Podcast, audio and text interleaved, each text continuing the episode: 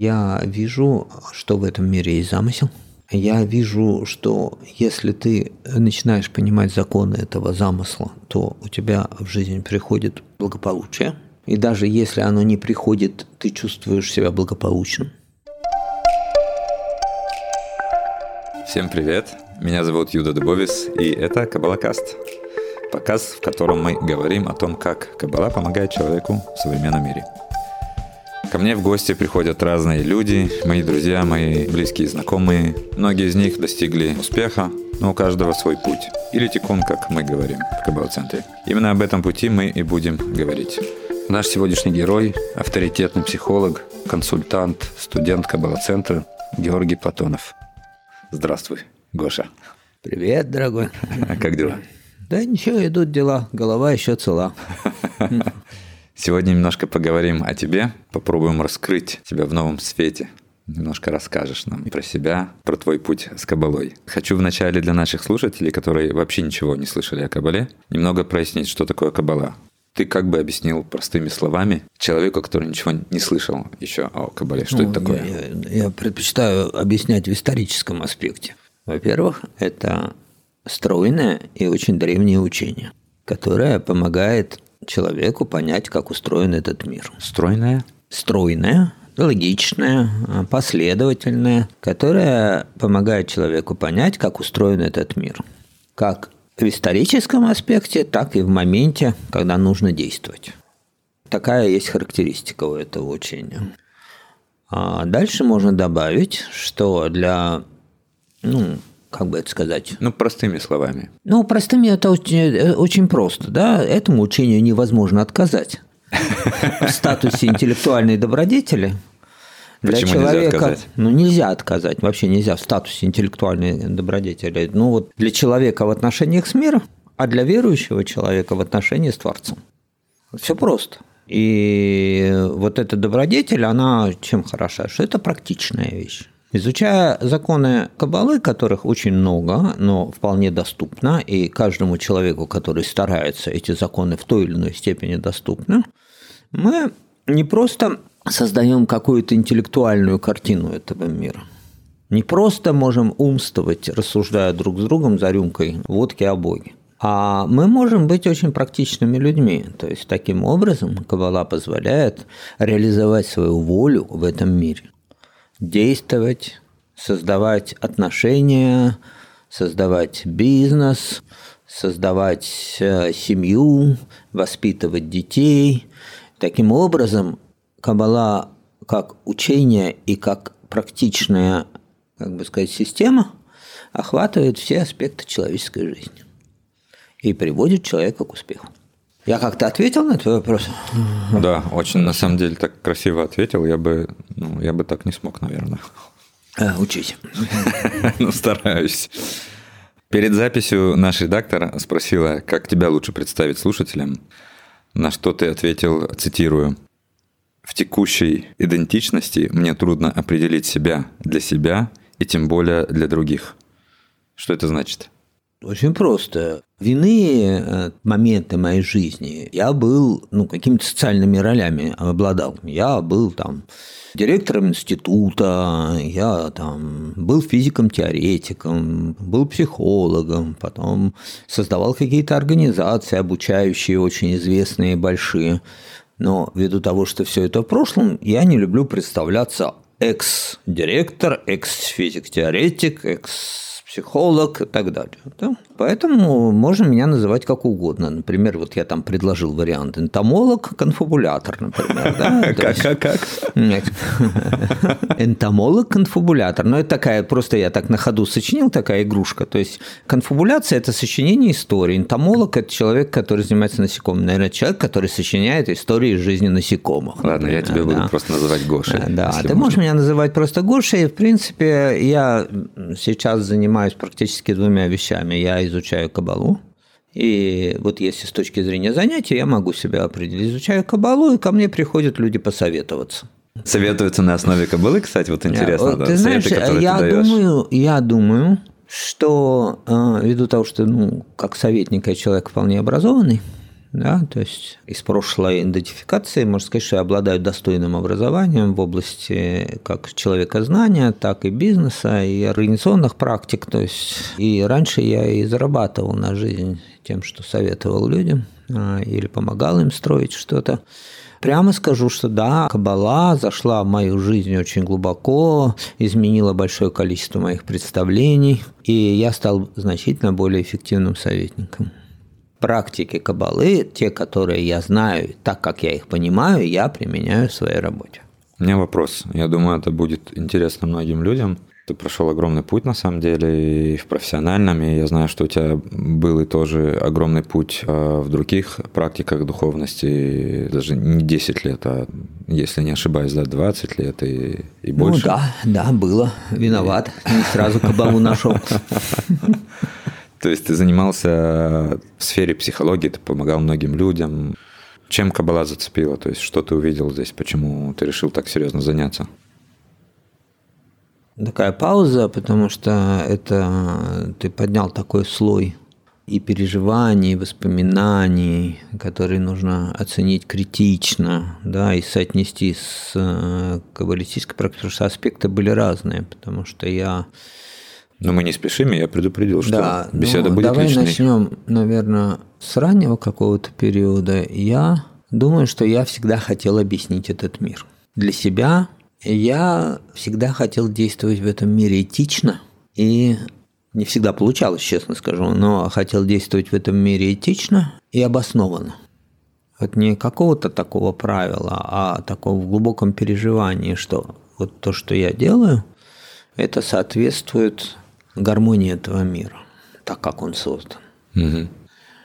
Первая, наверное, история заключалась в том, что я пытался объяснить мир через математику и физику. И мне казалось, что, ну, наверное, человеческая химия мало что значит, надо понять, как он устроен, да. Поэтому я с детства занимался математикой, закончил одну из лучших физико-математических школ, поступил на физический факультет Ленинградского университета тогда еще. Дальше занимался наукой до тех пор, пока я не посмотрел на людей, которые занимаются этой наукой, которые существенно меня старше. То есть вот они там уже давно защитили все возможные диссертации, и я задал себе простой вопрос. Буду ли я от них отличаться, когда я тоже пройду этот путь? Я понял, что, ну, наверное, нет. То, как они живут, ну нет, я не хочу.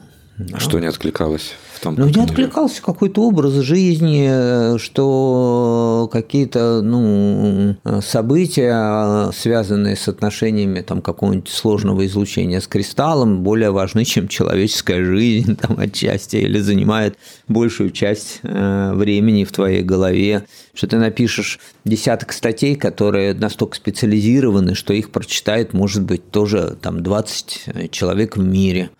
Ну вот какое-то такое э, направление жизни меня не очень устраивало. А одновременно, вот э, во времена-то я ж такой человек советского времени, одновременно в это время развивалась такая, ну, знаешь, машинописная духовность. То есть... Машинописная? Ну, потому что машинописная, потому что тексты перепечатывались на машинках. Да машинописная духовность, и мне вот начали попадаться какие-то вот там буквально со школы, 9-10 классе, какие-то книжки которые вводили в мою жизнь какие-то новые аспекты. Там, посмотреть на жизнь, э, появились какие-то слова про веру, вдохновение, благословление, там, медитацию, еще что-то такое. Была в российской интеллигенции такая слабость в советской, быть слегка эзотеричным. Да? Но несмотря на все это, ты все равно продолжал Ну, я продолжал, продолжал, науки. да, ну, а мне приложиться-то некуда было. А э, из-за того, что человек, ну, в принципе, предельно решительный, мне как бы я не боюсь маленьких смертей, ну, как физик ты умер, например, да, вот, вел и умер, вот такой, знаешь, вот ишемия у физика именно в этой роли случилась такая, и помер. Я что-то проснулся утром, а дай, думаю, займусь я психологией. Вот так просто, Просто да? так, вот так проснулся, думаю, да, я займусь психологией. И занялся.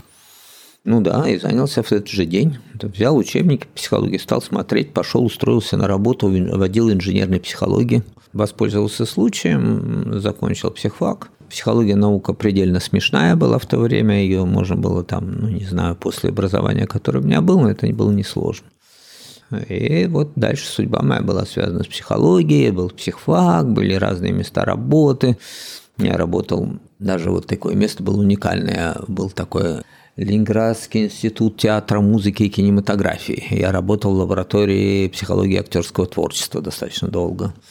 Работал на всяких известных людей, на курсах у Товстоногова, например. Ну, а также э, за жизнь мне случилось работать в военно-медицинской академии на кафедре нейрохирургии. Я завидовал лабораторией психотерапии достаточно долго много трудной работы, связанной с военной травмой. Потом я работал в ТМО «Детская психиатрия», в Центре помощи жертвам сексуальной агрессии и много отработал. А в какой-то момент вот я работал, работал, работал, и в это же время в мою жизнь все более серьезно по мере раскрытия границ заходило ну, какие-то духовные аспекты жизни. И я познакомился с великолепными людьми, и, собственно говоря, присутствовал э, много в разных традициях учения. Ну, вот просто люди любят говорить буддизма. Буддизм, изм – это вообще наука. Надо говорить учение, да, учение.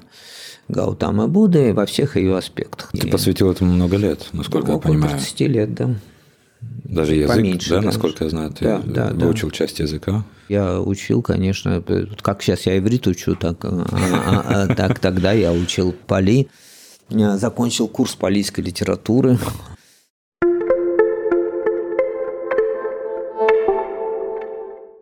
Так как все-таки произошло изменение с таким огромным багажом и вроде уже понимая более-менее картинку мира, почему Кабала и чем она именно зацепила? То есть ну, тоже духовность? Во-первых, она меня не зацепила. Она просто взяла и пришла в мою жизнь. Если ты вспомнишь, то ваш центр пригласил меня как консультанта по организационному консультированию и педагогике. И я занимался вами с этой точки зрения. Да, было такое. Потом ты меня пригласил, не помню, Роша Шана, не помню, что на, на некое событие здесь Песах, э, вместе, да. И э, Ввиду того, что я все равно в силу своих служебных обязанностей выслушал все ваши курсы, чтобы мне деньги платили вообще-то.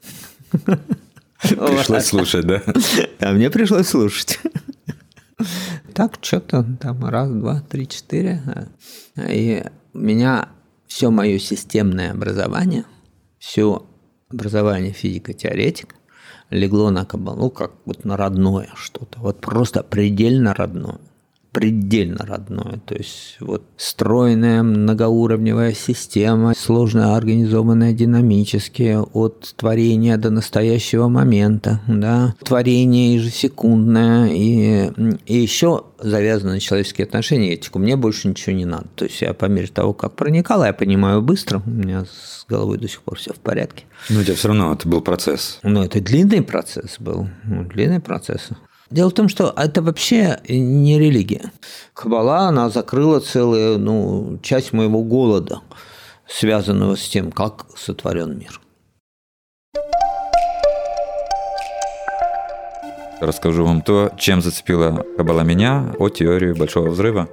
Я всегда, насколько помню себя с детства, интересовался, то есть у меня был внутренний вопрос, как это вообще все произошло, если смотреть на нашу реальность, на наш мир, тогда у меня и не было понятия о Кабале или о других возможностях. Единственный источник, который у меня был, это наука, был э, научный канал, который я, помню, смотрел, э, типа Discovery. Достал несколько книг, Стивен Хокинг, который говорил про теорию Большого Взрыва. И если сейчас не вдаваться полностью во все подробности, но когда вот я именно встретил того человека, который мне описал примерно тот же процесс, теорию большого взрыва, но именно с точки зрения кабалы, мне это объяснило много вещей. То есть, если наука говорит о начальной точке большого взрыва, то Кабала говорит несколько шагов до этого, до того, что это произошло и почему это произошло. И вкратце, если можно такую сказку, историю рассказать, опять же, не вдаваясь в большие подробности, но это и основывается все учение. Существовала некая сила, кто-то называет творец, природа, или просто какая-то бесконечная сила, которая в какой-то момент хотела выразить себя. В этом случае речь идет о некой силе, в которой не было никакого недостатка. Можно как пример взять, допустим, Солнце. И у этой силы было одно желание только выразить свое дарование. И в какой-то момент для этого эта же сила создала некий сосуд, мы его называем бесконечный сосуд, и суть этого сосуда выражалась в одном, что там было бесконечное желание. То есть этот сосуд постоянно чего-то хотел, а эта бесконечная сила могла постоянно выражать себя как причина и давать или постоянно только давать. И в какой-то момент, опять же, когда я говорю в какой-то момент, не с точки зрения времени, потому что времени не существовало, а будем называть это как некие этапы развития, этот сосуд захотел выразить себя как творец, да, то есть как ребенок хочет иногда выразить себя как свой родитель, так как у него есть все-таки ДНК, хоть и суть была только получать, но был ДНК все-таки создателя но не было возможности внести изменения в эту систему. То есть дарование происходило только в одну сторону, и никаких проблем с этим не было. Творец или эта бесконечная сила давала, а бесконечный сосуд получал. Как мы сказали, в какой-то момент этапа взросления, если можно это так назвать, этот сосуд захотел выразить себя как причина или захотел также использовать аспект ДНК Творца, но в этой системе это было невозможно, так как Творцу или этой бесконечной силе ничего невозможно было дать. И единственное, как этот сосуд мог себя выразить, и опять же, я очень сильно сокращаю эту всю историю, единственное, как он мог выразить вот этот аспект Творца, это стать причиной, а то есть сделать выбор и сказать, что я не хочу сейчас получать все, что я получал. Невозможно было дать ничего Творцу, но возможно было выразить свою волю, появилось желание выбрать, получать или не получать, то есть стать причиной своего получения. Если представить какую-то очень огромную трубу, по которой идет, допустим, поток воды с огромным напором, если в один момент перекрыть этот напор, ну, что вы думаете произойдет? Вот представьте себе огромнейший бесконечный поток энергии, который вливался в бесконечный сосуд, и в один момент сосуд сказал «стоп». Теперь я не хочу получать. И это то, что Каббала объясняет, было точкой, когда произошел большой взрыв, была создана материя, это положило началу создания пространства, времени, движения. И это было создано с определенной целью, для того, чтобы этот сосуд, в принципе, сосуд это все мы, могли прийти в этот мир, в эту реальность, где мы не получаем сразу то, что мы хотим, а нам приходится быть причиной того, что мы получаем, и поэтому очень часто есть такое ощущение, что нам приходится очень много работать. В нынешней реальности, которая была создана по нашим же желаниям, по нашему такому архитектурному заданию, нам приходится делать некие усилия, чтобы получить вот это ощущение, что мы заработали.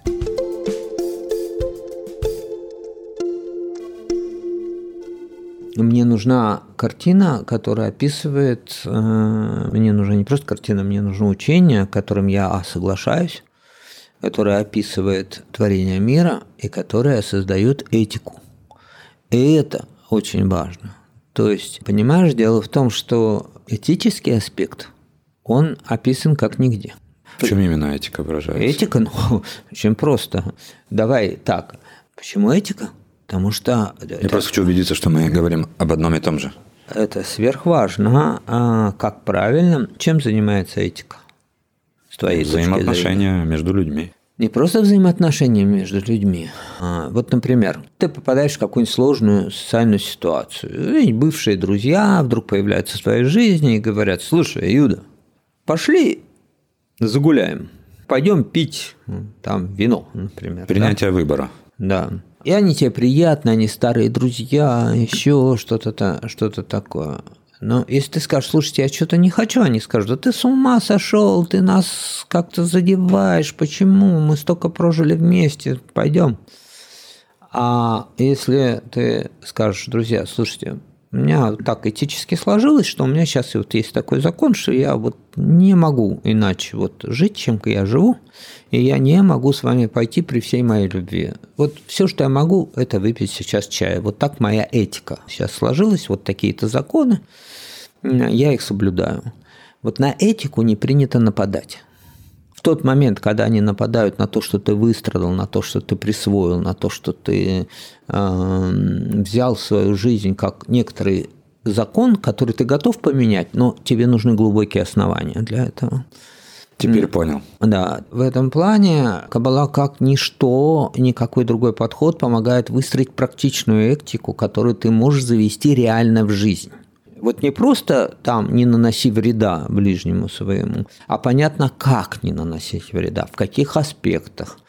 И с любым аспектом жизни можно разобраться, и при этом ты будешь убежден, что это глубокое решение.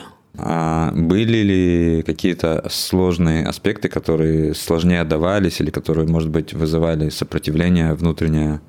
Здесь? Да. Не. Нет? Вот как родное. То есть все просто ложилось, вот, не вот, было никаких... вот жалко, что с детства такого не было. Вообще никаких возражений, честно, Юда. Ну вот счастливый случай, может быть. Может, кому это напряженно, а мне запросто. Слушай, но если вернуться на секунду вот к тому, что ты сказал до этого, если взять тебя сейчас с новыми зданиями, которые ты узнал из именно мудрости Кабалы, и все-таки вернуть тебя в твою прошлую практику, где ты сталкивался ну, ну, да. не самыми простыми случаями, да. и с военными, и с детьми, что по-другому бы ты сделал на основе ну, этого? И, и, может быть, ничего. Но... Ну, знаешь, есть некоторый путь, как ты говорил, тикун, да? И у меня э, на моем пути, особенно когда я работал со сложными контингентами, там людей, пострадавших на войне, людей, пострадавших от насилия и так далее, у меня каждый раз происходило все одинаково. В определенный момент я вдруг начал чувствовать, что я здесь завершил свою работу. Вот стоп. Я сделал все, что мне нужно было здесь сделать. И, по-видимому, это была часть моего тикуна, то есть моей, моего пути. Тикун в переводе исправление, когда мы это используем в изучении кабылы, имеется в виду наш жизненный процесс, но не только этой жизни, а то есть, в принципе, всей истории человечества и того процесса, который мы должны пройти как эволюция личности от начала и до конца. Вопрос, что мы должны исправлять, то есть что мы должны литакен, то есть исправить в переводе с иврита, это определенные Э, внутренние качества себя. Речь идет именно о отрицательных качествах, то есть мы их должны как-то минимизировать, более четко взять над ними контроль, потому что чаще э, вопрос, который задается, это что контролирует что. Отрицательные качества контролируют нас или мы контролируем их. Допустим, я имею аспект как злость, но в процессе тикуна исправления я научился его контролировать. То есть он никуда не ушел, но это дает мне некий контроль.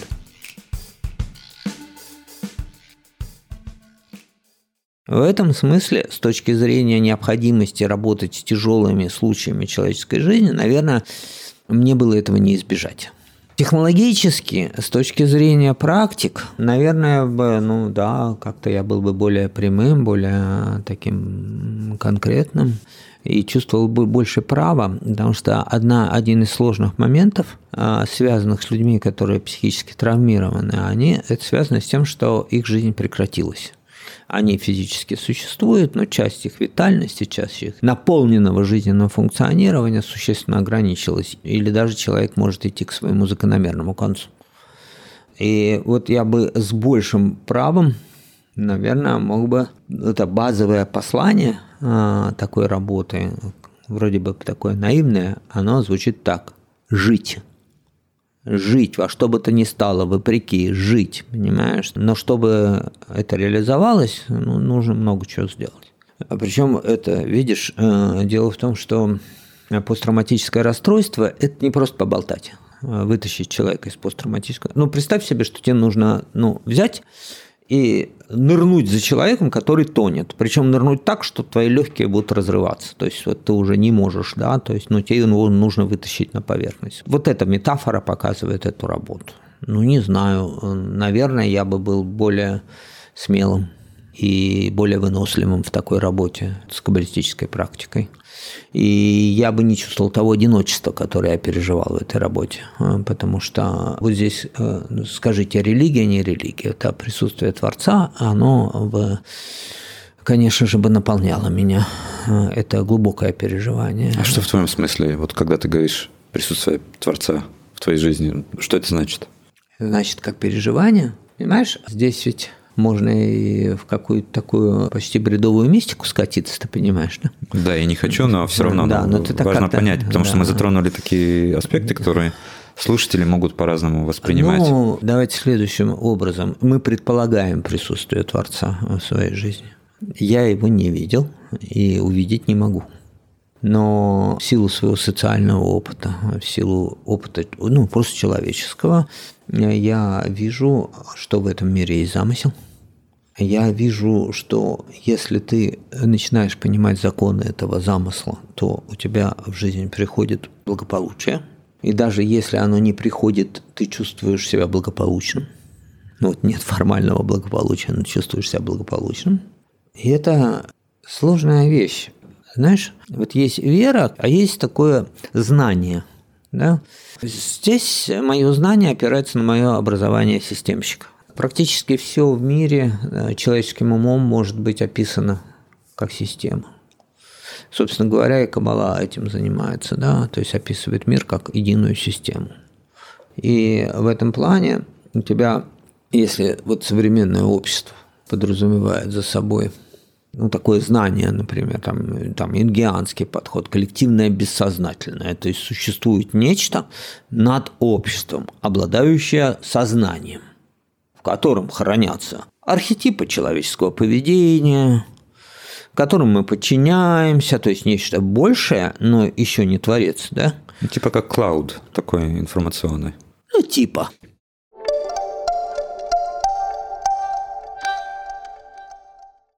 Мы углубились в такие глубокие материи, очень интересные. Хотелось бы вынырнуть на нашу поверхность к реальной жизни, затронуть немножко тему ну, тоже Казалось, работы. мы про реальную жизнь говорим, ну, мою, во всяком случае. Про твою реальную, да. да. да. Сделаем это более доступно для да. слушателей. Затронем аспект работы, бизнеса. Я знаю, что ты как-то прикасаешься к этому. Есть ли какие-то железные инструменты кобылы, которые работают для всех? Да, все. Все. Но если исходить из того, что вот к тебе приходит, говоришь, ты оставил практику консультирования, но у тебя все равно осталось несколько людей, которые с тобой советуются, они, допустим, не все из кобылы, не все понимают, не все практикуют. Я так предполагаю. Я, я, я и не разговариваю с ними в каббалистических терминах. Как ты понимаешь, что ну вот просто так люди не приходят, у них есть вопрос. Вопросы обычно связаны с либо с бизнесом с точки зрения рынка, выбора продукта, там еще что-то такое, или с точки зрения организационной практики. Ну, соответственно, первое, что важно сделать практически в любой практике консультирования, это ну, очень важно для человека, чтобы измениться, признать ту правду жизни, которая как бы есть. Что это значит? Ну, очень просто. Часто люди приходят, ну, давай вот так. Приходит человек, вот пришел к себе. Ну, давай, вот это простой-простой случай. Приходит человек и говорит, хочу капитал в 10 миллионов долларов. Что делать? Вот что делать, да, вот даже ему там кто-то дал денег со мной проконсультироваться.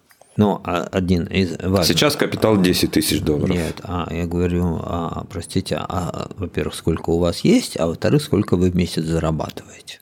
Зарабатываю я 100 тысяч в месяц, да, а денег у меня нету. Вот правда заключается в том, что я зарабатываю 100 тысяч рублей в месяц, а накопления у меня нет. И что с этим делать? С этим желанием? Вот он пришел к тебе на консультацию. А это не желание. А что это? фантазия. А как определить и разделить? Ну, как определить? Фантазия – это история, которая оторвана от этого мира. Она существует не здесь и не сейчас. Даже не там и потом – то есть твой ответ Она этому человеку? существует в некотором, в некотором изолированном пространстве сознания, которое не связано с окружающей действительностью. Истинное желание направлено на окружающую действительность и требует, например, созидания или разрушения. И какой каббалистический принцип вот применим к этой ситуации? Вот человек к тебе пришел с, такой, с таким вопросом. Ну как же? Как же? Что ты ему говоришь? Как? Созидай. А что мы сделали благодаря тому, что присвоили реальность с твоей точки зрения? Приняли ее. Нет, каббалистически же я к тебе спрашиваю, вот с твоей точки зрения. Мне кажется, ну, мы в какой-то мере оценили размер сосуда существующего. Если человек сказал, да, ну, собственно говоря, у меня нет оснований никаких, и чтобы расширить свой сосуд, стать больше, мне нужно много трудиться – собственно, я необоснованно хотел эти 10 миллионов долларов, и у меня нет никаких оснований, то, видимо, нужно разобраться с его желанием, с его сосудом, куда же оно на самом деле направлено, и откуда взялась эта фантазия. И цифра. И цифра. Ну, цифра стандартная для России была. Да? Да. Заработать 10 миллионов долларов и свалить отсюда было. Это такой, будете смеяться, но это был стандартный заказ. То есть приходил, слушай, как бы мне такой бизнесок замутить, 10 миллионов поднять и свалить отсюда. И ты всех разворачивал, да? Ну как, кто может опомниться, тот опомнился, а кто не может, заплатил и пошел. Ну, то есть, ну же есть люди, которые фанатично а, хотят 10 миллионов, и в них же их жизнь ничего не меняется, они продолжают зарабатывать 100 тысяч ну, 120. вот, ничего не меняется. А есть люди, с которыми я прошел, ну, не знаю, путь, ну, скажем, от маленькой компании, которая занимается фитаутом финишной отделки, да, ну, там, с оборотом, там, ну, не знаю, пару миллионов долларов, да, компания, которая ну, имеет оборот 50 миллиардов рублей, например, ну, там, Вау, разница, разница большая. Путь 20 лет, 25 23. Это мои первые клиенты, которые до сих пор со мной. Шли с тобой, да? Да.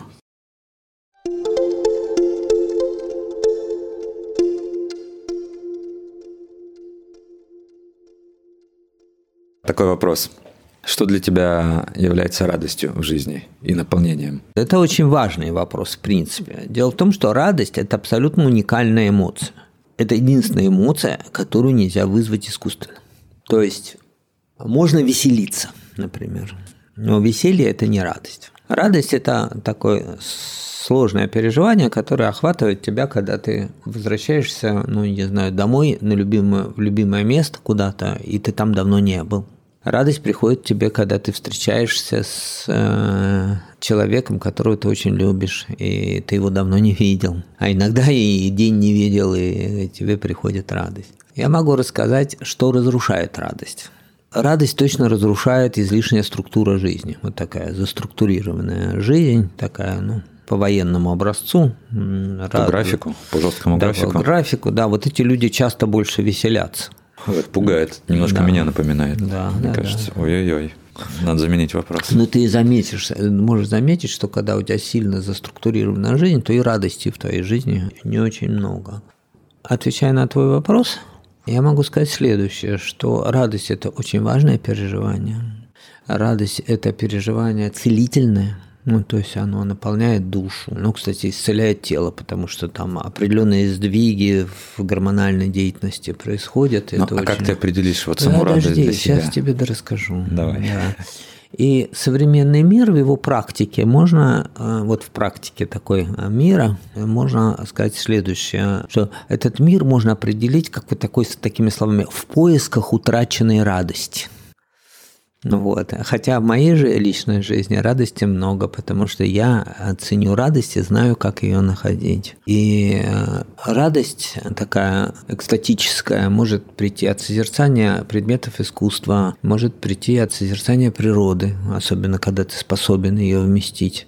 И, безусловно, когда ты начинаешь практиковать каббалистические практики, и прикасаешься к проявлениям света Творца, да, то тоже приходит радость. То есть все, что связано с радостью, на самом деле, это ну, вот прямая, прямая встреча со светом Творца в самой открытой для нас форме.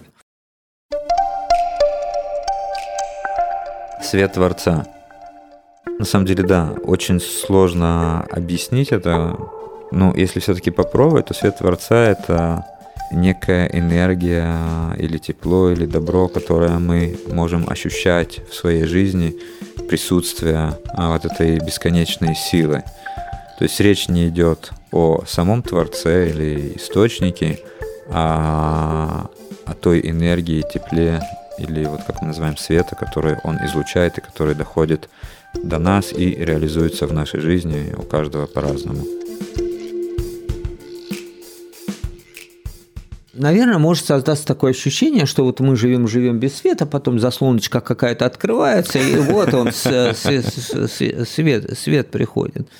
Важно понять, что э, мир, вообще говоря, живет в некой самоидентичности. Вот этот стол, каждую секунду остается столом.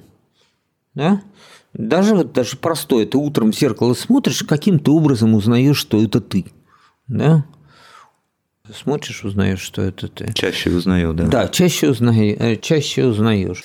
То есть вся вот эта текущая жизнь, все самовоспроизведение во всех аспектах, какие бы они сложными или приятными не были, собственно говоря, основой всех этих событий является движение, связанное со светом Творца.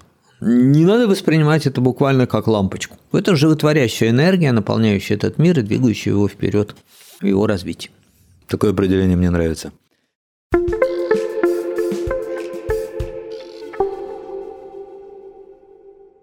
Последняя часть нашей беседы. У нас есть такая тема, это блиц. Шесть вопросов. Такая развлекательная больше тема. Ну, давай попробуем. Я, в общем, человек тяжелый, и быстро не отвечу.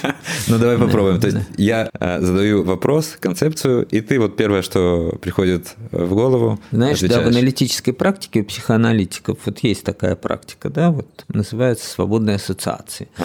То есть будем считать, что ты психоаналитик, а я вот ты меня повысил сейчас да. в статусе. Но ты знаешь, там является нормальным ответом, типа, первая ассоциация, приходящая в голову в связи с чем? Отвечаешь, пень. Ну, нормально. А мы принимаем эти да, ответы. Да, вы принимаете. Да, Хорошо. мы принимаем. Любое. Готов? Всегда готов. Давай. Нет, Первый ты вопрос. понимаешь, что ответ всегда готов и связан с пионерским прошлым, да? Конечно, помню, я был да. пионером. Вау. Ну, я и октябренком был. Будь готов. Всегда готов. Окей. Okay. Поехали? Да. Как ты думаешь, почему раньше считалось, что каблу могут изучать только мужчины после 40 лет? И почему сейчас это не так? Ну, просто э, время меняется. Окей, okay, следующее. О чем кабала заставила тебя задуматься в первую очередь? О том, что вы чудаковатые тут. Следующий вопрос. Твой самый большой инсайт – Вспоминаю девиз психосоматического отделения в клинике «Инсайт, инсульт, инфаркт». Четыре. Если бы ты мог задать вопрос Творцу, то какой вопрос это был бы? Зачем? Принимается. Пятый. Главная трансформация, которая на данный момент произошла с тобой? Я ношу кипу. И последний, шестой. Как звучит Каббала для тебя? Как рассвет.